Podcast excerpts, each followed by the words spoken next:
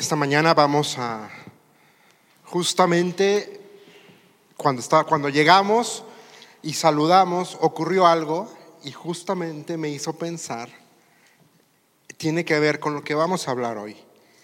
Em, me refiero a que estábamos aquí, llegamos y saludamos y quizá uno de, de nuestros hermanos no fue tan efusivo para saludarnos y quiero hablar con ustedes esta mañana acerca, si el Señor lo permite, de la unidad como devocional. Entonces vamos a ir rápidamente a el Salmo 133, versículos 1 y 3.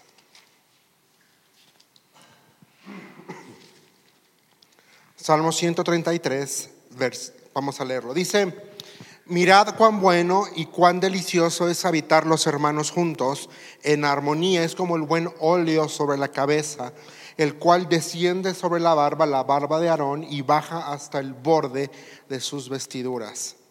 Como el rocío de Hermón que desciende sobre las alturas de Sión, porque allí envía Jehová bendición y vida para siempre. Señor, estamos delante de tu presencia venimos esta mañana.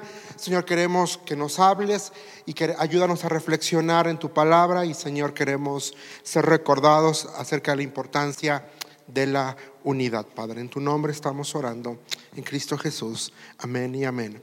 Y primero quiero invitarte a que celebremos la unidad, la unidad. Mira, ve cómo empieza, dice, mirad cuán bueno y cuán delicioso. Bueno y delicioso. ¿Por qué tenemos que celebrar Ahora, este es un salmo de ascenso, un salmo de ascenso y son salmos que se cantaban cuando el pueblo de Israel subía al monte de Sión, a Jerusalén, para adorar, por eso se le conoce como, como salmos de ascenso. Y están diciendo que la unidad, están cantando acerca de la unidad y dice que es buena y porque me hace bien. A mí me hace bien estar con bien contigo, que seamos uno, y a ti te hace bien estar así conmigo, porque es agradable al Señor, porque es favorable, dice cuán bueno y cuán delicioso es habitar los hermanos juntos en unidad.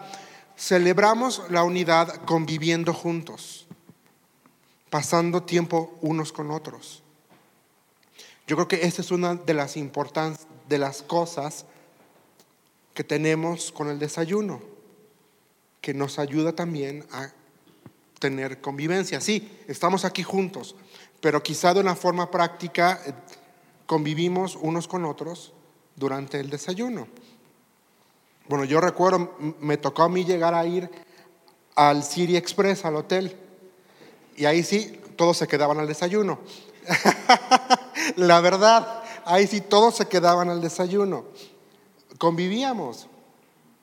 Ahora, ¿por qué, es ¿por qué tenemos que celebrar la unidad? Porque la unidad tiene un propósito. Versículo 2 está hablando acerca de aceite que escurre de la barba de Aarón y está hablando acerca de unción. Y en este eh, contexto en particular era un, era un ungimiento sacerdotal, tenía una cuestión particular y era un símbolo externo de que Dios había escogido y apartado a una persona para un propósito específico. Entonces, ¿qué quiere decir? Que es tú y yo tenemos un propósito y es que seamos uno, porque somos un cuerpo en Cristo. Y si somos un cuerpo en Cristo, hemos sido apartados, hemos sido llamados para que seamos uno. Y luego la segunda imagen aquí es en el versículo 3, dice como el rocío de Hermón. Rocío, el rocío es como e-, esa brisita, esa agüita que refresca, que revive, que alienta. Y eso vuelve a revivir en las mañanas las plantitas.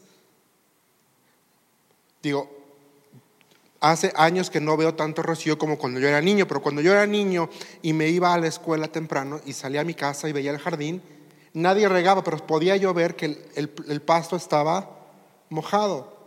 Hoy en día ya no he visto tanto, yo creo que el cambio global, nos estamos echando el calentamiento global, lo que Dios nos dio.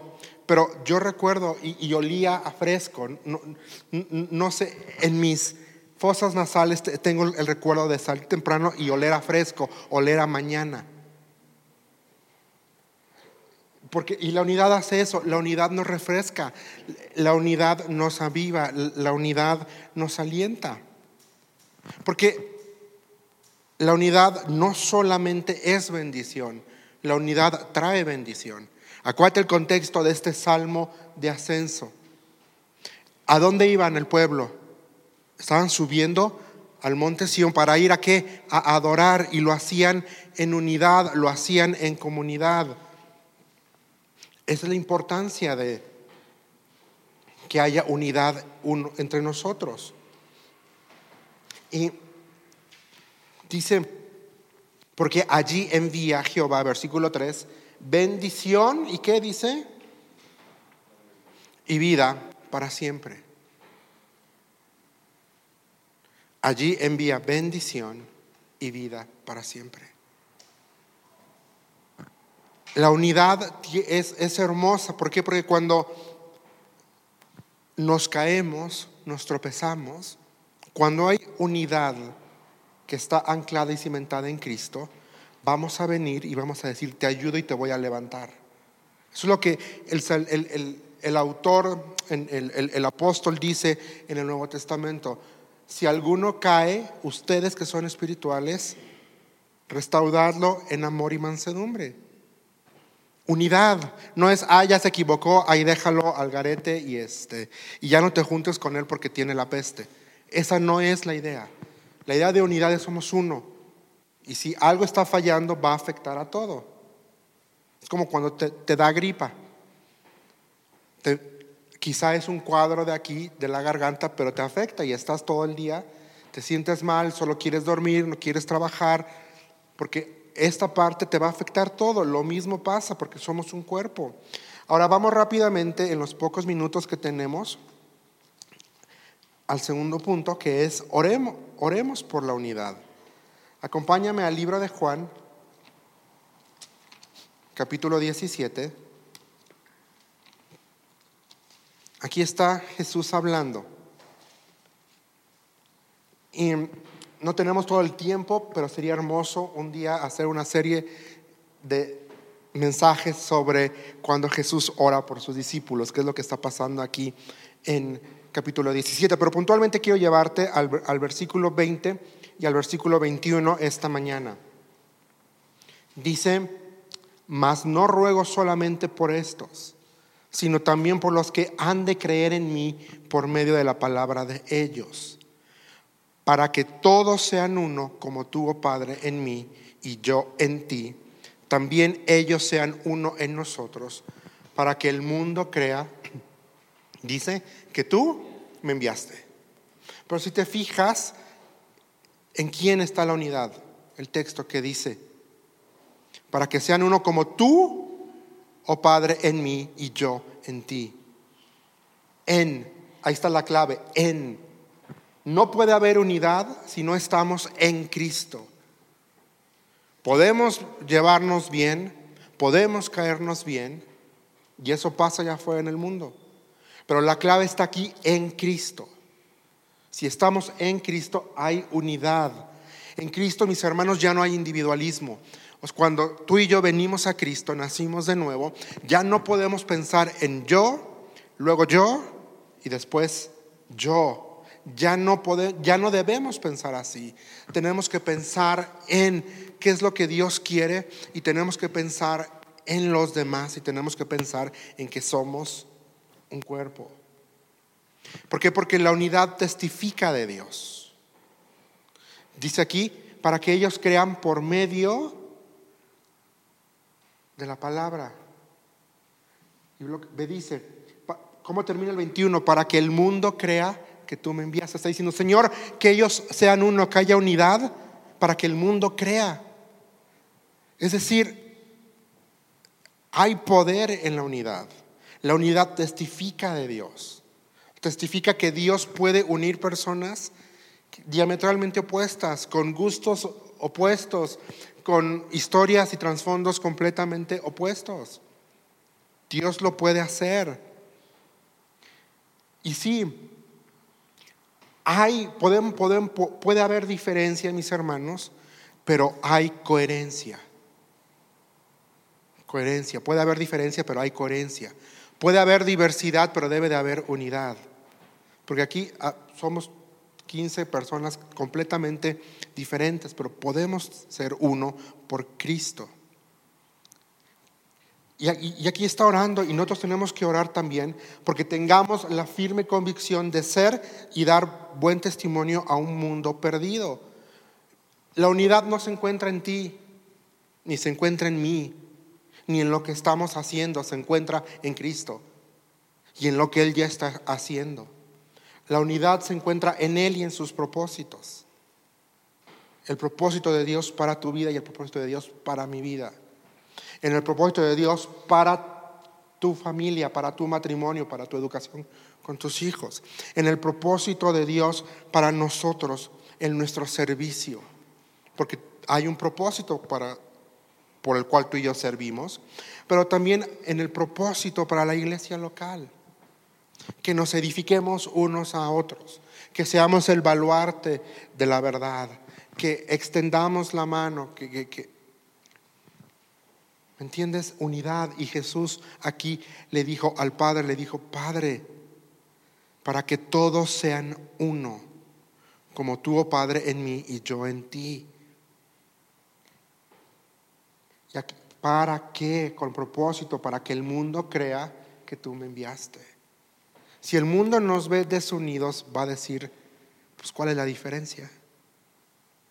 Si el mundo ve que te agarras de las greñas con tu esposa, ¿Dónde está la diferencia? Si el mundo ve que sobajas a tus hijos en público, siendo muy grosero con ellos, ¿dónde está la diferencia? A mí me da mucha pena cuando veo en la calle gente no creyente cómo trata a sus hijos. Yo digo, ay, a mí nunca me trataron así. A mí me da pena, siento feo. Pero después veo y digo, Señor, ellos no te tienen a ti. Eso es lo que produce Cristo, el cambio, el Evangelio nos cambia. Entonces, primero, celebremos la unidad. El Salmo 133, 1 al 3, cuán hermoso es habitar los hermanos juntos en armonía. Oremos por unidad. Cristo oró por unidad para nosotros. Nosotros también oremos por eso. Y lo otro, lo último ya está en Filipenses 4, no vamos a leerlo todo por el tiempo, pero manifestemos la unidad, porque sí, a ver, ya celebramos la unidad, ya oramos la unidad, pero ahora viene el reto que es pongámosla en práctica. Y aquí en Filipenses capítulo 4 está algo interesante. Al principio está hablando de Evodia y de Sintique y les dice que por favor arreglen sus problemas. Una forma práctica de manifestar esa unidad es arreglando los conflictos que hay entre nosotros. La escritura dice que no se ponga el sol sobre vuestro enojo. Entonces, queremos unidad, resolvamos los conflictos. No disolvamos la relación, resolvamos el problema. No dividamos la relación, cultivemos la relación. Siendo amables unos con otros. Ahí mismo en el versículo 5 dice, vuestra mesura sea conocida de todos los hombres, el Señor está cerca, siendo amables unos con otros. Tu hermano no tiene la culpa de que te hayas despertado de malas, que hayas dormido dos horas y estés de mírame y no me toques. No tiene la culpa. No nos desquitemos con las personas. Seamos amables orando, intercediendo unos por otros. Aquí mismo dice, versículo 6, por nada os inquietéis, sino que sean presentadas vuestras peticiones delante de Dios mediante oración y ruego con acción de gracias. Y luego el versículo 7 dice, y la paz de Dios, que sobrepasa todo entendimiento, guardará a vuestros corazones y vuestros pensamientos en quién? En Cristo Jesús. Y si te fijas, eh, Filipenses 4 empieza, la clave es en Cristo, en Él versículo 1, firmes en el Señor. Versículo 2, que sean de un mismo sentir en el Señor. Versículo 4, regocijaos en el Señor. Está, la clave está en el Señor, en el Señor. Pues, exacto, de todos, el Señor está cerca, dice. En el Señor, orando, intercediendo unos por otros, ayudándonos unos a otros. Desde el versículo 10 hasta el versículo 20 de Filipenses 4, el apóstol Pablo le va a recordar a la iglesia lo generosa que fue con él, cómo proveyeron, cómo le ayudaron económicamente. Y él va a decir, no he tenido necesidad, yo he podido, pero ustedes lo hicieron de su libre voluntad, de, un corazón agradecido y, ayudándonos unos a otros. La nueva versión internacional va a decir, creo que es en el 20, no habían tenido oportunidad de demostrarlo. Cuando dice, me alegro que otra vez están, tienen las ganas de apoyar, yo sé que no lo habían hecho antes, porque, estoy parafraseando, porque no habían tenido oportunidad de demostrarlo, dice. Sí, del 10, en gran manera me gozo en el Señor de que ya al fin habéis reavivado vuestro cuidado de mí, de lo cual también estabais solícitos, dice, pero os faltaba la oportunidad. ¿Qué quiere decir? Que no esperemos, que no nos falte oportunidad para demostrar que es unidad. Que si vemos a alguien con problema, ayudemos. Que si vemos a alguien con necesidad, seamos los primeros en saltar para suplir la necesidad, apoyando cuando hay necesidad. Versículo 15 dice, y sabéis también vosotros, oh filipenses, que al principio de, ahí se me borra, al principio de la predicación del Evangelio cuando partí de Macedonia, ninguna iglesia participó conmigo en razón de dar y recibir, sino vosotros solos. O sea, Pablo dice, nadie me quiso apoyar, nadie, solo ustedes. Y ahora esta carta eh, fue diseñada para que se leyera quizá en otras iglesias. Imagínate, aquí está diciendo a otros creyentes, nadie quiso apoyarme, pero ustedes sí. Que se diga eso de nosotros, que se diga eso de Juan Marcos. Nadie quiso, pero Juan Marcos sí me apoyó. Nadie quiso, pero Job sí me apoyó. Nadie quiso, pero Luisito sí me apoyó. Nadie quiso, pero ¿Me entienden? Que la iglesia bíblica Juriquilla sí me apoyó. Y siendo desprendidos,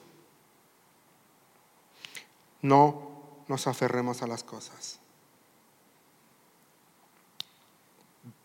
Porque ve lo que dice el versículo 16, pues a una tesalónica me enviasteis una y otra vez para mis necesidades. O sea, no fue un acto de una sola vez y me borro.